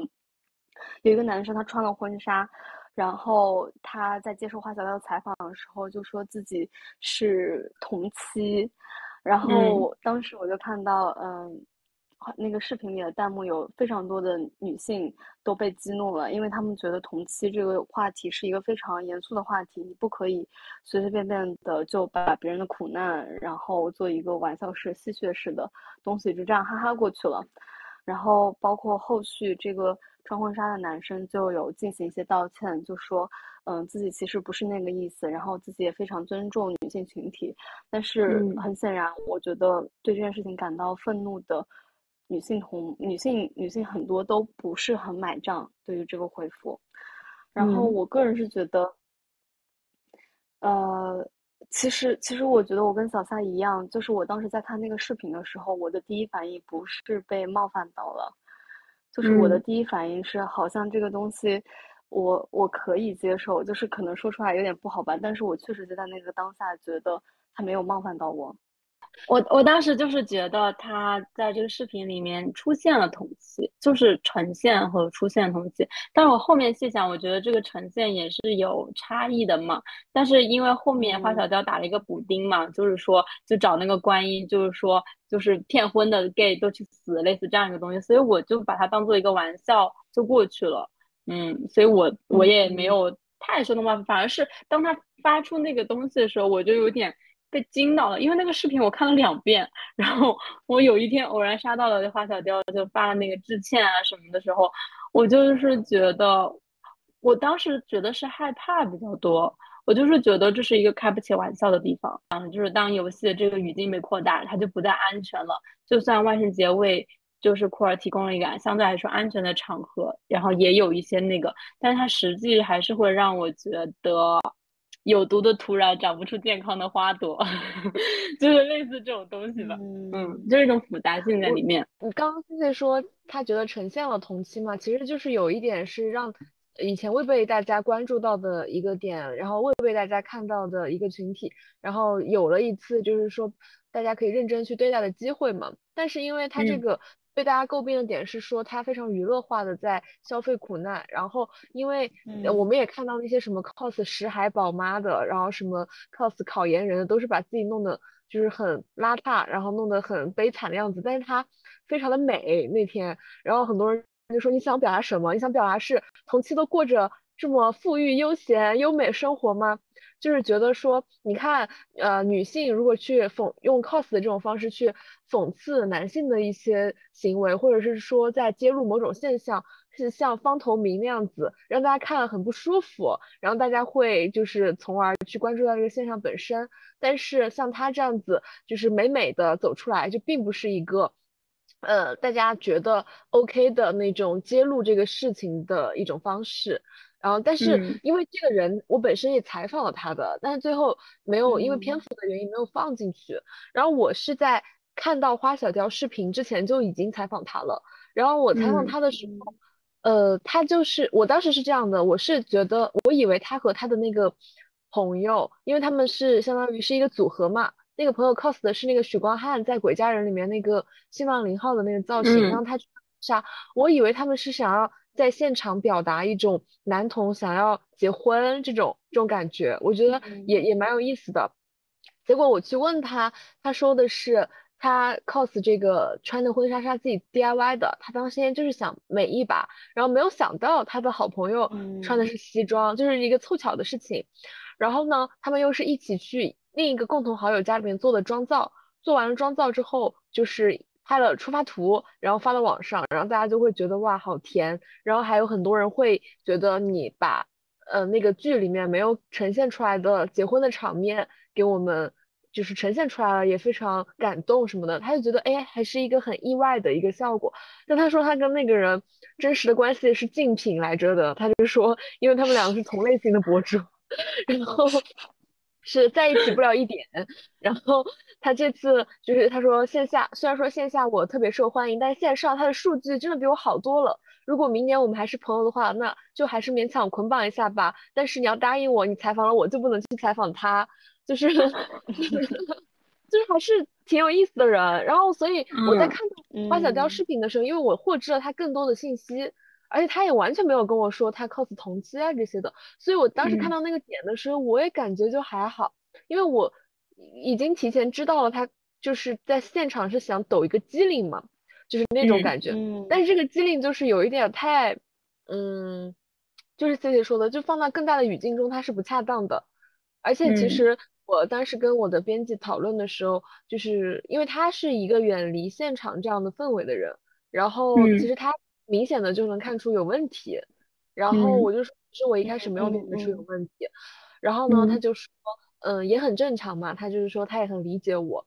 然后我就说，嗯，一方面可能是因为我觉得，呃，我更了解了更多信息，还有一方面我觉得现场做什么都是 OK 的，我相信在现场听到他这样说，听到这句话的人不会觉得有什么，就是我觉得他只有搬运到网上进行了传播以后。大家在一个偏向于日常、偏向于保守的呃舆论的环境里面，才会去质疑，才会去审判这样的行为，达成了一点的共识，就是觉得他能够下意识说出这句话，好像确实也有一点点说他骨子里面的一点无意识的不尊重，就是对这个事态度。对，然后因为编辑也说，如果他不在那个时候，他在那个时候如果就是说自己就是想美一把，而不是说想要。呃，抖一个机灵，或者是抢一个风头，说我就是想 cos 同期的话，好像也不会有这个事情后续的这个发展出现。嗯，对，而且我觉得，虽然我自己没有觉得被冒犯，但是我作为女性的话，我也不会，就是我也我也知道有一些女性是会被冒犯的，就是我也不能是他们的感受，我想起来，在在男同群体里面，其实呃一直都有同期这个梗，还甚至还有就是妓女这个梗，女性性工作者的梗。嗯，就大家会互嘲是妓女，嗯，或者说我是妓女，我怎么怎么样？因为在他们在在男同的群体内部，嗯，是他们是不会成为妓女，不会成为同妻的，所以他不构成一个冒犯。可是他他这个厌女倾向放到外部，就是会对这些女性群体构成冒犯的。然后，嗯，我会想到在现在那个现场，为什么没有人？指出来这个冒犯，当然一方面可能是，可能是这个氛围，可能是在氛围中不想破坏这个氛围，或者是不敢去破坏这个氛围。还有另一方面，可能是当时在现场的这些人，他们是呃不需要，他们是可以不选择婚姻的，所以他们不必担心自己是否是同妻。嗯，他们他们不需要在乎婚姻中婚姻中的男人给不给她爱。她不需要得到这些，呃，这些男人的爱，所以她不不觉得冒犯。我觉得有可能是因为这样。可是如果就是我们需要共情更多的群体的话，就在女性群体中是有是有人不得不通过婚姻来，嗯，呃，是必须选择婚姻的。嗯，真正的女性的群体跟嗯男性同性恋的群体之间，其实还是有局域和差别的。就大部分时间大家面对的都是。男权那个体制上的东西嘛，但是其实你私下说来，每个人的权利和群体的权益都会有差别。我印象特别深刻，就是之前我们在做呃这个文化的时候，就是有聊到，琪琪就有聊到说，其实他特别不喜欢，嗯，里面很多的跨性别者或者是男同性恋，他们会用一些非常。呃，色情的词汇，但是是女性性器官的色情词汇来描述整一个 drag queen 的舞会，比如说逼水淋漓之类的词。然后我我特别印象深刻，也是我第一次看到这个词，我也是觉得不是很舒服，因为它从某种程度上用我的词语冒犯了我本人，而且我是觉得在呃。互联网的一些语境下也有同样的效果，就是我经常刷小红书的时候就能看到，有人会评价说，死同性恋能不能走远一点，不要沾女性的词。我觉得这里面这个评价有一个很很明确的心理，就是如果你使用了女性的词汇，那么这个女性的词被污名化之后的后果是由谁来承担？因为我是觉得很多女性她们是害怕承担这个后果的。所以他们第一不允许你用这个词，第二不允许你对这个词污名化。然后我是觉得在同期上是类似的心理，就是他们害怕，因为他们才是实际的，就像 C 说的是实际的受害者嘛。嗯，哦，这会就会让我想到，我们之前有一次聊女性主义翻译的时候，就当然女性主义翻译其实跟库尔库尔翻译又是两个东西的，就它其中还是有一些细微的差别的。比如说有一些男同性恋会侵占女性的词语，就是他会占领这个这个词语，而使得这个背后的女性被隐形了，就有点像类似这样的一个东西吧。嗯。就是在花小雕的视频里面还下架了一个男生，是一个穿胶衣的男生。然后那个男生他，嗯，被下架的一个原因是他要求花小调把他删了，因为他觉得视频里面花小调把脚踩在他的背上，其实是对他进行一种冒犯，而他本人没有权利在当场提出这样子的冒犯，所以他，嗯，他的论述是他他回家之后，他越想越觉得这个事情不对。后来才要求花小调在视频上之后把他删了。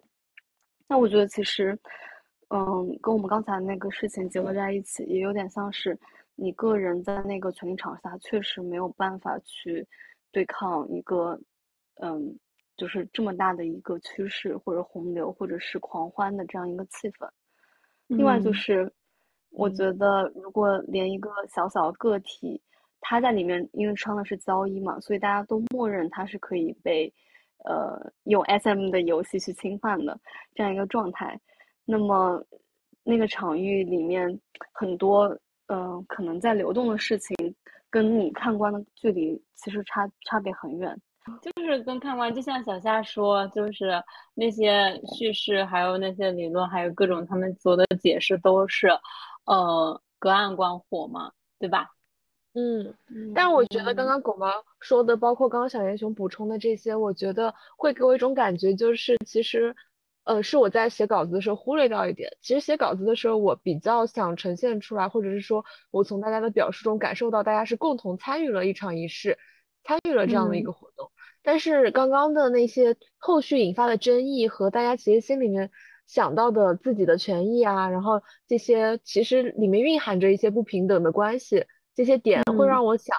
到，这究竟是谁的狂欢？就是每个人心里面其实对他的定义也非常的不一样。就是，嗯，在那个当时当刻，那个当下，也不一定是每个人都是真的在场，就是等于参与了这个狂欢。因为有很多时候，这些狂欢真的没有对所有人开放。哎，就像你们以前也会觉得自己是很平庸的路过的正常人。说就是说，现在所有的主流人，他其实他只会在那一刻看到之后，觉得哦，其实自己是有点无聊。但他这个东西无伤大雅。就像我有一天在说，嗯，我当时在写一个游泳的稿子，就是我没有办法很好的游泳，就是变得很轻盈。但是水性不好这个东西，它不像 HAT，不像你数学很差，不像你就是找不到工作，类似这种，嗯，是一个。很很重要的事情就是你不会打扮自己这件事情，就是你不会变装变得很就成为这个舞池就是马路中央的事情，并不影响你在生活里的其他时候是一个有特权的人。换句话说，就是我是说那些看官有距离的那些人，他其实这样子的一个角度，所以他们也，所以我觉得这可能也是有一些人会把这其中的一些酷儿性给 miss 掉的原因，就是可能确实他们觉得。这个东西太遥远了，或者是可能就是没有关注到这样的其中一部分。但我觉得，就像刚刚小夏说，这是谁的狂欢？嗯，我觉得，嗯，我觉得狂欢属于每一个参与游戏的人。就所以，我当时不会觉得，嗯，狂欢在排斥我，我会觉得是我没有参与这个狂欢。就是游戏是属于参与游戏的人的，就是我参加一些社群，还有还有一些，我都有一些这种感受，就是这个东西只属于创造它的人。就是其他人，如果你是一个看官，那你就要知道你自己是一个看官，你没有为他做做出贡献，也没有就是就像我们当时，我们就是呃也没有为这条街上添登什么特殊的打卡景点，那我们就会乖乖的遵守我们就是所做的这些事情，就不会有一些。过过多的奢望吧，我觉得还有一个是，就是你刚刚讲说狂欢是谁属于谁的狂欢，就比如说像上海这样一个场景，有很多人他们都要来到上海，那来到上海这个过程里面，它就是有很多钱呀，各种东西，所有这些东西，它不包括文化资本，我们在聊这些东西背后其实都是有有这个东西的。嗯，我我个人的感觉是，狂欢就是属于参与这个游戏并建造这个游戏的人。嗯嗯嗯。然后网上的那些人就是我们要感恩戴德，就是我们要感恩戴德，他们创造了这么多的东西，让我们 就你懂吗？就是要有一个小小的姿态在这里，就是跟创作者一样，你要感谢创作者，你要感谢他们做的这些事情。然后我就是这种感受，我就是感谢他们创造了这么多乐子，就是给我就是，然后还有很多丰富的那种视角跟文化东西，我们就可以去看。我觉得这个东西去做的那个人本身就会。嗯，我我反正我觉得狂欢就理应属于他们。嗯，我想补充一点，你补充。我还没有读到朱迪斯·巴特勒的另另一本书，叫《激动的言论》，就是不过我大概看了一些他的观点。那他会他会觉得我们所有人都不是我们说的话的这个控制者，我们我们的话都是由我们的历史、我们的背景、我们的我们的阶层、我们的特权或者没有特权而决定的。所以一个很大问题就是我们是否要为我们说出的话负责，就是我说出了厌女的言论，我是否要负责？我说出了恐同的言论，我是否要负责？嗯，在万圣节的那个现场中，说出这些言论，似乎是不被审视的，是因为大家都在那个狂欢的那个氛围中，大家都有相同的一个体验，大家有一段相同的历史。可是当放到了互联网上之后，就大家的经验。大家的背景都是不同的，可能会对其他人就会有冒犯。嗯，就是这个就会让我想到有一些嗯，妓女，对不起，就是有一些女性主义者批判一些味觉性的人，就我就会想到，其实很多时候我感觉我就是，嗯，可能我就没有那么强的被背刺的那种感受，我就是觉得他们只是没有机会觉醒而已。对啊，我觉得背后一定是要有文化资本的。嗯，而且我觉得，嗯，其实就是我觉得我跟狗毛应该都有这种感受，就我们在去年的年终总结里有讲，就是我们不断的深入和了解库尔理论，其实是我们不断的了解边缘的那种感受，就是会让你对弱势群体有更多的一种，呃，也不能说包容或者，我只能说想象嘛，就是或者是更多的一种，你会，它是一种视角，你会把这思考到这个部分，这个东西是。我觉得在听这个播客的人都可以一起学习的，和我一起学习，真的很爱学习，神经病啊！